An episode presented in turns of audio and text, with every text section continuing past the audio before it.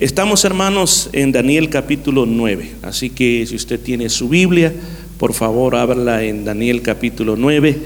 El tópico que estamos llevando se llama la oración eficaz. Amén. Daniel capítulo 9. Y vamos a ir avanzando. La semana pasada lo leímos y también dimos una introducción a lo que se trataba esto. Entonces estamos hablando la oración la oración. Es bien importante y como primera cosa voy a decir, cristiano que ora es un cristiano muy fuerte. Cristiano que no ora es un cristiano muy débil. Déjeme explicarle eso. Hay diferentes tipos de oración. Está la oración devocional. Es la oración que usted hace usted solo.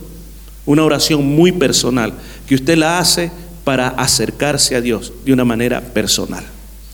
Está también el tipo de oraciones que nosotros participamos como para dar gracias a Dios porque nos levantamos, dar gracias a Dios por los alimentos y dar gracias a Dios porque nos vamos a acostar y porque hemos tenido un día muy hermoso. Ese es otro tipo de oración. Hay otro tipo de oración también que nosotros hacemos, que es la oración corporativa, que es lo que estamos haciendo esta noche que es una oración cuando el pueblo de Dios se une en un solo cuerpo para clamar a Dios de una manera unida por una misma cosa. Por ejemplo, esta noche hemos hecho ese tipo de oración, una oración corporativa para orar por nuestra iglesia y para orar por sus peticiones también. Ahora, todo este tipo de oraciones son diferentes tipos de oraciones que el creyente debe hacer aún más. Tenemos la oración tipo ministrativo, cuando alguien te pide orar por él o por ella, cuando alguien te dice, mira, eh, sabes que me duele la rodilla, puedes orar por mi rodilla, o tengo este problema, le suplico, ore por mí. Entonces es una oración que yo le llamo tipo sacerdotal, tipo que tú estás intercediendo, llevando delante de Dios todas las necesidades de otra persona. Es el diferentes tipos de oraciones que los creyentes tenemos que hacer. Ahora, lo que estamos hablando aquí, estamos hablando de oración en general. ¿Y qué es lo que estamos tratando de hacer? Que nuestras oraciones tengan resultado, porque si estamos hablando de que algo es eficaz, estamos hablando de que algo que resulta, algo que sí trabaja. Ahora, una de las cosas que yo he encontrado, que me ha pasado a mí, y yo sé que le puede pasar a usted también, es que muchas veces decimos, es que es bien difícil orar. Sí, yo sé que es difícil orar. ¿Y por qué razón? Porque a veces no encontramos palabras a veces este, uno, tiene, uno dice, voy a orar, dice uno, por unas tres horas. Y usted comienza a orar y a los cinco minutos ya no, ya no haya que decir, se siente cansado, le da sueño. Y entonces dice, wow, es, es difícil orar así, es bien difícil orar, hermano. Ahora, una de las cosas que es bueno cuando nos reunimos así, es que cuando yo lo oigo que usted está orando, yo me motivo a seguir orando. Eso es bueno. Entonces, por eso es que la oración corporativa es muy importante. Pero ahora, ¿Cómo puedo hacer yo, por ejemplo, si estoy en mi casa o estoy en algún otro lugar y tengo la posibilidad de acercarme a Dios? ¿Cómo yo puedo hacer que mi oración sea una oración que produzca resultados? Mire, le voy a dar el primer consejo. El primer consejo que usted cuando va a orar y está especialmente a solas es no deje su Biblia. Hágase acompañar de su Biblia cuando usted va a orar. Porque la palabra de Dios, hermanos, es como un combustible que te va a ayudar a orar mucho más. Por ejemplo, aquí en Daniel capítulo 9, la historia dice claramente de que el versículo 2, versículo 2 dice, en el año primero del reinado, o sea, del rey Azuero, que está en el versículo 1, miré atentamente en los libros el número de los años de que habló Jehová al profeta Jeremías. Se conoce en el libro. Lo que él está diciendo, Daniel, él, se puso a leer el libro de Jeremías. El libro de Jeremías contenía Jeremías y Lamentaciones, que también es otro libro que Jeremías hizo.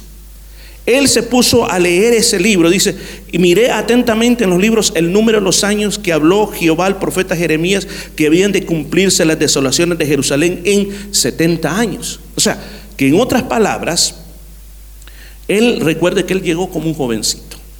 Era un muchacho de 12, quizás 13 años cuando lo llevaron a Babilonia.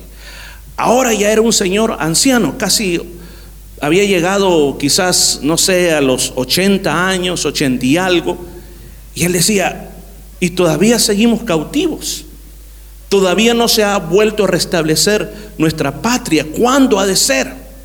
dice que lo que él hizo fue y tenía disposición el libro de Jeremías y lo abrió y lo comenzó a leer. Y mire, exactamente, Jeremías 25, 11 dice esto. Toda esta tierra será puesta en ruinas y en espanto, y servirán estas naciones al rey de Babilonia 70 años. Jeremías lo profetizó antes que llegara a pasar. Antes que fuera destruida Jerusalén. Él lo profetizó y dijo, 70 años dice el Señor que van a estar cautivos en Babilonia. ¿Qué es lo que dice posteriormente? Dice que después que él leyó, el versículo 3 dice, volví mi rostro a Dios el Señor, buscándole en oración y ruego, en ayuno, silicio y ceniza. Usted mira, como que hay una conexión. Lo que leyó en la palabra profética lo activó para que él comenzara a orar. Porque dice, inmediatamente, y volví mi rostro a Dios el Señor buscándole. O sea que él entendió, él entendió que ya estaba a punto de terminar ese periodo de desolación. Yo creo que cada judío tenía un anhelo muy grande de volver a Jerusalén, volver a, Judea, volver a su patria, reconstruir las casas, volver a las posesiones que sus ancestros, que sus bisabuelos, volver a, a sembrar esa tierra otra vez, volver a reconstruir las casas, pero no era cuestión de decir, ok, nos vamos, no, no tenían permiso, no podían salir, no podían regresar. O sea, el, el gobierno los tenía tan atados de que ellos no eran libres en ese momento. Ahora, Dios le muestra a Daniel y dice, Daniel, ya casi estamos llegando a ese punto. Ya casi, sabes, dentro de unos cuantos años más se iba a dar el edicto de parte del rey Ciro, rey de Persia, que dijo, pueden regresar bajo Esdras, y esa es otra historia en el libro de Esdras. Pero usted puede ver claramente que cuando Daniel se da cuenta de lo que venía, se activó para orar. Por eso dije, cuando usted ore, ocupe su Biblia. Muchas veces la palabra de Dios te va a inspirar para clamar por ciertas cosas que tú tienes que orar. Muchas veces eh, cuando, cuando yo oro, yo oro mi Biblia y comienzo a leer, a leer, a leer los salmos, comienzo a leer los salmos y de repente hay palabras que me inspiran para comenzar a orar conforme a lo que está diciendo ese libro. Eso fue lo que pasó con Daniel. Y mire lo que hizo Daniel. Daniel lo llevó a identificarse con los pecados y la desobediencia del pueblo. Daniel no tenía por qué. Daniel no había cometido esos pecados, lo habían cometido sus papás y sus abuelos. Ellos habían hecho lo malo. Pero mire el versículo 4 al versículo 6 dice, y oré a Jehová mi Dios. E hice confesión diciendo, ahora Señor Dios grande, digno de ser temido, que guardas el pacto y la misericordia con los que te aman y guardan tus mandamientos, por favor, ponga atención cuántas veces dice hemos. Atención, Versículo 5, hemos pecado, hemos cometido iniquidad. Hemos hecho impíamente y hemos sido rebeldes y nos hemos apartado de tus mandamientos y tus ordenanzas. No hemos obedecido a tus siervos los profetas, que en tu nombre hablaran a nuestros reyes, a nuestros príncipes, a nuestros padres y a todo el pueblo de la tierra. ¿Cuántas veces dijo hemos? ¿Siete? Bueno, muchas veces lo dijo. Ahora, pero recuerda, Daniel, él no había cometido eso, sino que fueron los padres de él. Pero cuando él vino, escuche, cuando él vino en ese, en ese momento, en, cuando él vino en ese momento delante de Dios, decirle, hemos, hemos, hemos, hemos, él toma el peso, la carga de lo que había cometido el pueblo y por la y él entiende en ese momento cuál es la razón por la que el pueblo está pasando todo lo que está pasando. Pero algo, escuchan bien, algo que Daniel en medio de todo eso, claro, él reconoce. Él dice, ha pasado todo eso. Pero una de las cosas que él reconoce, dice versículo 7, Dios mío, tú eres justo. Y por eso nos sentimos muy avergonzados. Él sentía vergüenza, se sentía avergonzado por todo lo que el pueblo había pasado. Dice, y todos esos que tú mandaste a diferentes países y los expulsaste por haber pecado contra ti. Todo lo que él, lo que él hizo, que él se puso en ayuno, que él se puso en oración, que se quitó la ropa real que él siempre usaba y se vistió de silicio. Silicio era una ropa áspera, una ropa sin color y se sentaban en ceniza, no se peinaban y se echaban sobre la cabeza ceniza. Para, era una señal de decir, estoy muy dolido por dentro por lo que ha pasado. Ahora, ¿de dónde sacó Daniel todo eso? Lo sacó de la palabra de Dios. Fíjese que yo creo algo bien importante cuando Resumo lo que acabo de decir. Todos tenemos que crecer en nuestra vida de oración en lo privado. De verdad se lo digo, iglesia. Tenemos que crecer en nuestra vida de oración en lo privado. Tenemos que tener, y me gusta mucho esa película, un cuarto de guerra en nuestras casas. Cuando a mí se me olvida lo de la oración, me gusta volver a ver esa película. Fácil, usted tiene YouTube, póngala y la va a encontrar en español. Cuarto de guerra. Si no lo ha visto esta noche que llegue, vaya a verla antes de dormir. Amén. Amén, pastor. No, pero eh, es que la va a motivar y no va a perder el tiempo, lo va a motivar a orar. Necesitamos, escuchen, necesitamos establecer en nuestros hogares estrategias personales o privadas de oración.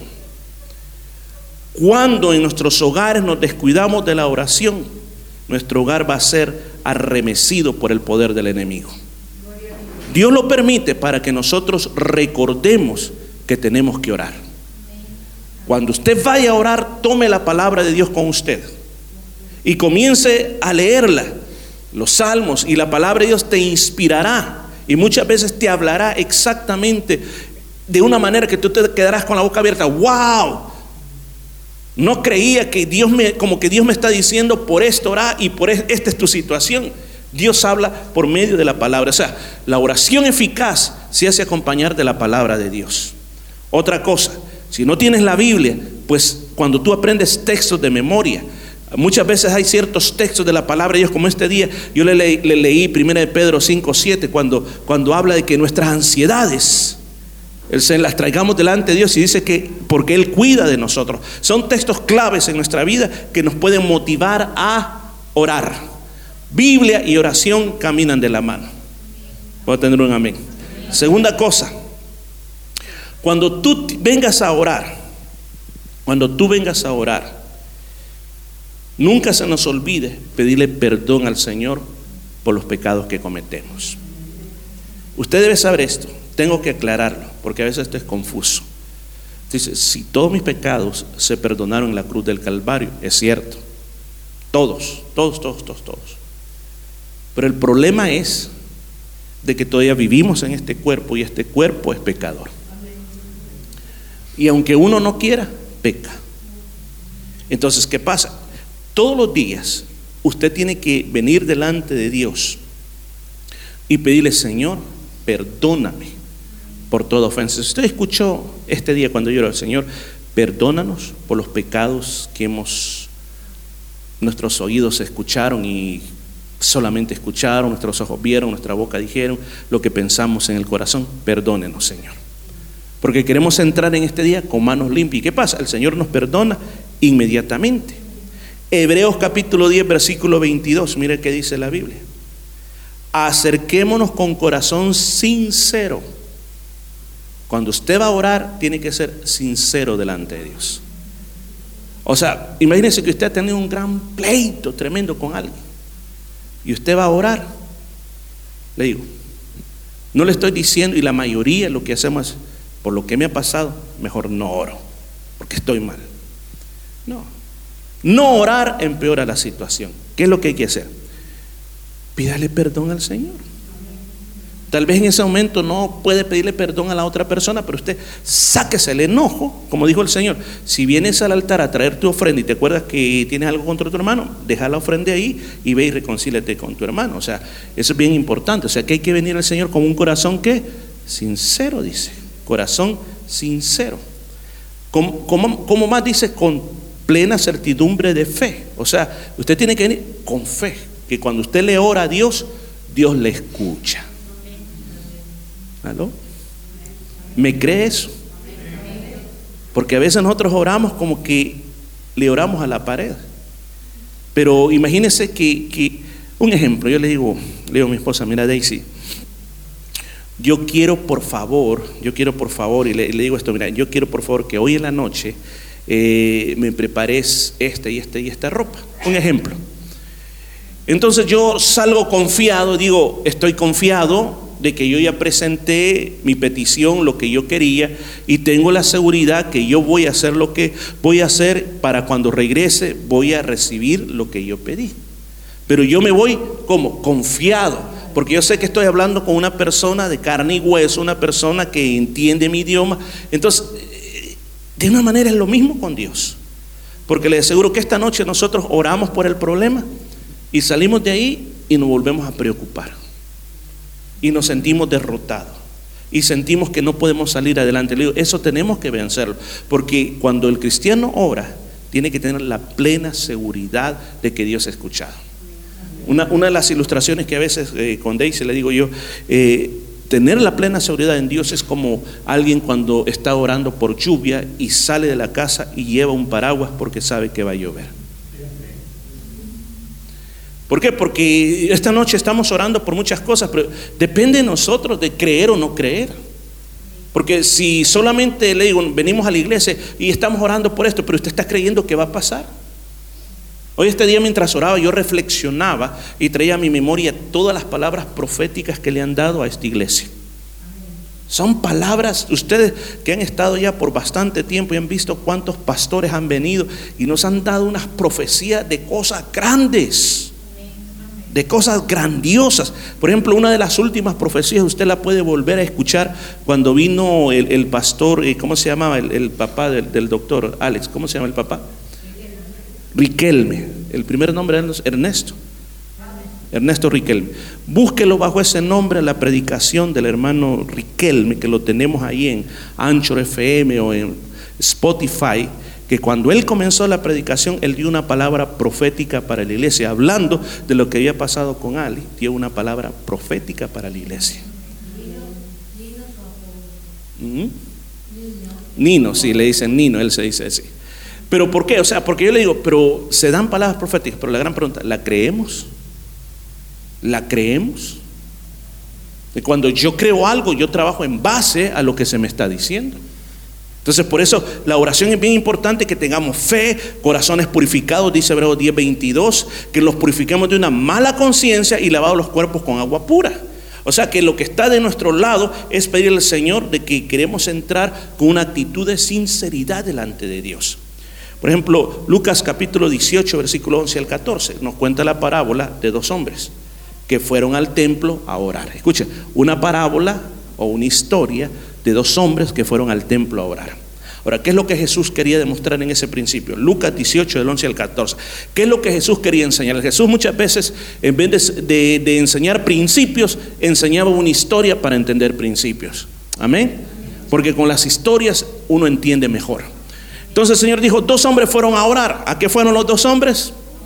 A orar. Ok, los dos estaban haciendo exactamente lo mismo, estaban orando. Ahora, uno de ellos era un fariseo y el otro era un publicano. Un fariseo era una persona que se consideraba, ellos mismos se consideraban los más puros religiosamente hablando. Se consideraban ellos mismos que no había persona en todo Israel tan santos como ellos. Se consideraban tan puros que si una persona cualquiera se le topaba, esa persona se iba a purificarse porque decía, ya, ya me pasó la mugre de maldad. O sea, eran, eran terribles. Ahora, ¿quién era ese? ¿De quién estoy hablando? Del fariseo. La segunda persona en la historia es un publicano. El publicano era un trabajador del gobierno, un judío que trabajaba para el gobierno romano. Un judío que trabajaba para el gobierno romano, o sea, un servidor público, pero para el gobierno romano. Para los judíos los miraban como traidores y como lo más bajo, lo más bajo de la sociedad. Uno, nadie quería sentarse a la mesa con un publicano. ¿Se recuerda usted en la, en la, en la historia de la Biblia el nombre de un publicano? ¿Alguien? Mateo, Mateo era un cobrador de impuestos y iba a ser discípulo de Cristo. ¿Cuál, cuál, cuál fue el otro? Ah, ya le iba a cantar el corito. Un hombre un árbol se subió. Saqueo, Mateo. Ellos estaban totalmente rechazados por la sociedad. La sociedad. Entonces dije Jesús, pasó, vieron a orar un hombre que supuestamente era santo a sus propios ojos y que era perfecto en todas las cosas de acuerdo a sus propios ojos. Y subió a orar un hombre que según el mundo era de lo peor, que no tenía derecho a estar cerca de Dios. Pero ambos dice aquí que fueron a orar. ¿Cómo oraban? El fariseo puesto en pie oraba consigo mismo de esta manera. Dios, yo te doy gracias porque no soy como este montón de gente que está aquí. Estos son pecadores, ladrones, injustos, adúlteros. Y de repente volteó a ver dónde estaba el publicano. Ni mucho menos como esa mugre que está ahí.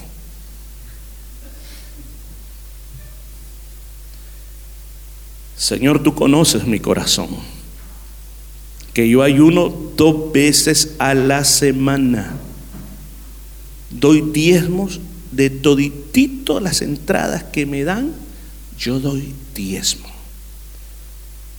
Qué oración, ¿verdad?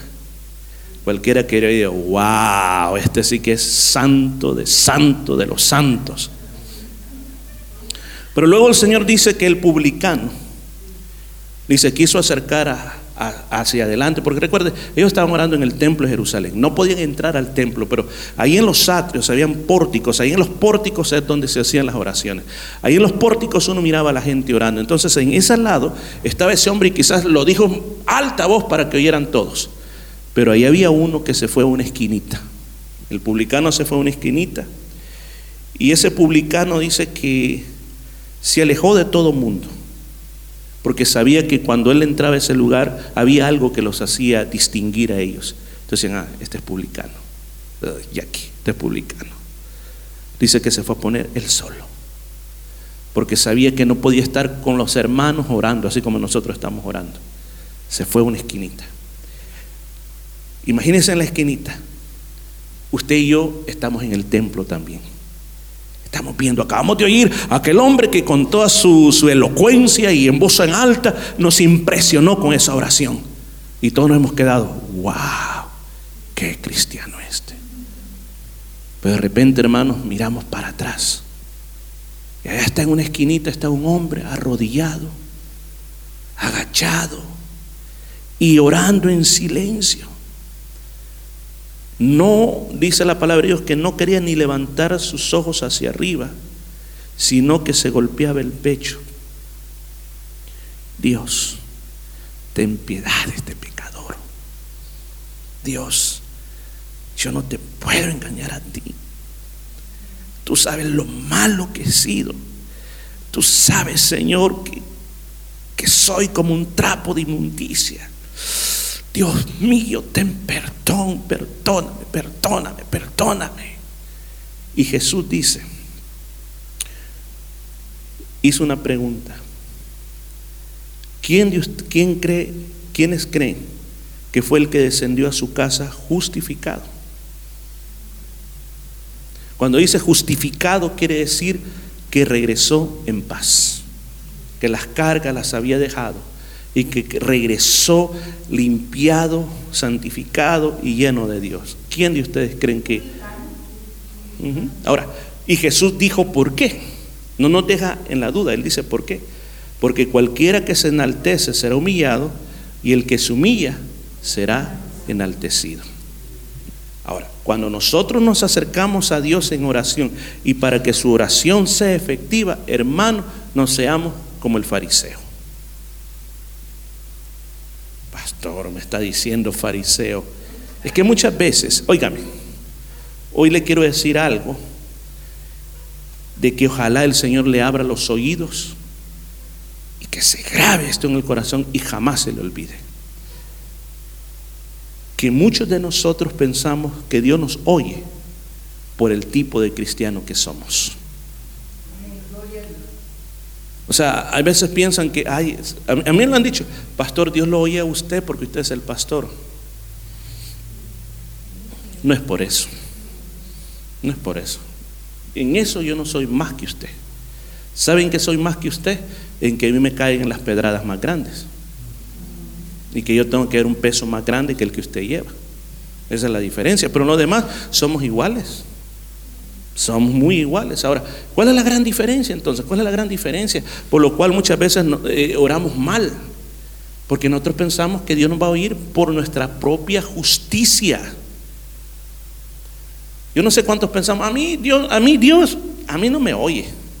¿Y por qué no te oye? Uh, si vos supieras a dónde he andado y lo que he hecho. Otros decimos, hermano, hermano, mire, hay una necesidad, vaya a orar. Hermano, no ha ayunado. No he estado en oración. Y yo con esto no estoy queriendo decir que vas a ser un descuidado, no. Pero lo que sí yo quiero enfocarte este día, que lo que el Señor mira especialmente, cuál es la actitud que tú tienes delante de Él. David fue un hombre que pecó. Que cuando se enamoró de una mujer, a pesar que él ya tenía varias esposas y varios hijos, cuando le gustó esta mujer, le gustó y la dejó embarazada y después eh, estaba el marido y no hallaba cómo quitarse al marido de encima, lo mandó a matar y una vez lo mandó a matar, se mandó a traer a la mujer y aquí nadie puede decir nada porque yo soy el rey. Ahora, Dios trató con él, Dios trató con él. Dios lo restauró, Dios lo restauró. Y lo que me llama más la atención es cuando, cuando el Señor se le aparece a Salomón, el hijo, le dice, mira, Salomón le dice, yo te voy a pedir, Dios se lo dice, que tú andes con rectitud como anduvo tu padre David. Y uno dice, bueno, ¿será que Salomón era hijo de otro? ¿De otro David? Dos, ¿será que a Dios se le olvidan las cosas? O sea, ¿qué fue lo que pasó con Dios? Lo que pasa es que, mire, hay, palabras, hay palabras en la escritura que dice que cuando nosotros pecamos contra Dios y los confesamos y nos apartamos y nos humillamos, dice que Él tirará nuestros pecados al más profundo de la mar. Y muchas veces dice, y no me acordaré más de vuestros pecados. Entonces, eso es lo que nosotros tenemos que ver. Entonces, cuando usted se acerque a Dios, arránquese su careta de religioso, de fariseo, con mucho amor se lo digo, y llegue al Señor como una persona humilde. Como una persona humilde. Porque yo puedo pedir las cosas. Eh, le digo, mira, eh, hermano Sotero, hermano Sotero, por favor quiero que me haga esto y esto y esto. Y él me dice, no tengo tiempo. ¿Cómo que no tengo tiempo? Usted me tiene que obedecer a mí. Y usted, ok, ok. Hermano, muchas veces nosotros queremos llegar a Dios así, diciendo, ok, hermano Sotero, me tiene que hacer caso a mí porque yo soy el pastor. Entonces muchas veces, el Señor, me tiene que contestar esta oración porque yo soy don Morri Velázquez. Tienes que escucharme a mí. Y no es así. Isaías 57, 15 dice, porque así dijo el alto y el sublime, el que habita la eternidad y cuyo nombre es el santo yo habito en la altura y la santidad. Y escucha esto. Y con el quebrantado y humilde de espíritu. Escuche, Dios nos está diciendo, vivo en dos niveles. En el primer nivel que vive el alto, el sublime, el eterno, el santo, el kadosh. El primer nivel que vive es en la altura y la santidad. ¿Está conmigo? Y el segundo nivel donde vive dice, vivo con el quebrantado y humilde de espíritu para hacer vivir el escucha, para darle vida a los espíritus de los humildes y para vivificar el corazón de los quebrantados, vida y levantar esos corazones quebrantados. O sea, la oración, hermanos, no es por algo que que yo digo, yo tengo derecho a esto de parte de Dios, sino que es primero lo que el Señor antes que, que el contenido de palabras, que antes de la actividad que Daniel estaba haciendo de ceniza, ayuno, ruego, oración. Antes de eso, lo primero que el Señor quiere que le ofrezcas es una actitud humilde y quebrantada. Eso es lo primero. Porque si yo no soy capaz de no llegar a ese nivel, hermanos, mi oración no va a ser efectiva. Tengo que aprender a, a quién le estoy orando. ¿Quién es el Dios que le estoy orando? Cualquier Dios de madera, de palo, que, que si quiero oro, que si quiero no oro, que si quiero le digo, con muchas personas a veces le dicen, mira, ¿cómo estás? Colocho de arriba, yo te quería decir esto y lo otro. Y otro dice, ah, ¿cómo estás? El fulano. Y dicen diferentes nombres a Dios, como que Dios fuera cualquier cosa, pero él dice, el alto, el sublime, el eterno, el santo. ¿Y qué es lo que pide cuando nosotros vamos a orar? En cualquier hora, cuando usted va a llorar, hermano, acérquese con humildad Acérquese sabiendo que Dios es, poderoso y que Dios quiere hacer cosas, cosas grandes en favor de nuestras vidas. Y ahora escuche bien esto y termino con esto porque se me fue el tiempo, hermano Sotero, puede venir una vez más. Eh, esto es lo que quiero finalizar. Dios, algo que yo he vivido en mi vida y lo he visto, es que nos dice esto, y esto es lo que yo quería que usted se recordara de que todo lo que hace, la respuesta que nos da las oraciones, no es por causa de lo que nosotros somos, sino es por amor del nombre de Él. Es por la misericordia que Él tiene para nosotros. Lamentaciones 3, 22 al 25 dice, por la misericordia de Jehová no hemos sido consumidos, porque nunca decayeron sus misericordias. Lamentaciones 3, 22 al 25. Nuevas son cada mañana. Escucha esto, grande es tu fidelidad. Mi porción es Jehová, dijo mi alma, por tanto en él esperaré. Bueno es Jehová a los que en él esperan, al alma que le busca.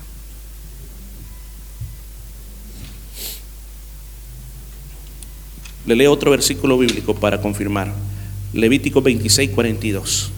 Después que el Señor les habla de que van a confesar su iniquidad, de lo que hicieron, dice, entonces yo me acordaré de mi pacto con Jacob y de mi pacto con Israel, de mi pacto con Abraham y me acordaré y haré memoria de la tierra. ¿Lo iba a hacer porque ellos eran buenos, que lo iba a perdonar? No, es por lo que él había dicho en el pacto. Esta noche, hermanos, yo invito a la iglesia que seamos personas efectivas en la oración, que nos motivemos a orar un poco más, que no descuidemos la oración en nuestra vida, que ocupemos las escrituras cuando nosotros vamos a orar y que la actitud con la cual usted se acerca a la oración, por favor, cuide cuál es esa actitud. No lo va a despreciar si usted va quebrantado, humilde delante de Dios. Yo siempre tengo esta expresión, siempre lo digo, Dios no es el genio de la lámpara maravillosa. El genio de la lámpara maravillosa del cuento de las mil y unas noches era de que había una lámpara que se frotaba y el que salía ahí, el genio, dice, mi amo, estoy para cumplir vuestros deseos. Y muchos pensamos de esa manera en las iglesias, de que Dios es el genio que me cumple mis deseos cuando yo froto la lámpara. Frotar la lámpara es cuando yo lo necesito. Mientras yo no te necesito, quédate en la lámpara, quédate guardado porque te metes en mi vida. Pero cuando yo te necesite, frotaré la lámpara, tú saldrás y me concederás el deseo de mi corazón. Hermano, Dios no es eso. Dios es Señor, el alto, el sublime, el santo y el que habita en las alturas, el todopoderoso, el primero, el último, creador de los cielos y la tierra y de todo. Soberano. Amén. Por lo tanto, nos debemos de acercar. Oh, ese aplauso es para él. Manda la lluvia una vez más. Terminemos cantando esta canción, hermanos y vamos a seguir la próxima vez. Es un tema tan rico este tema, tiene tanto que hablar.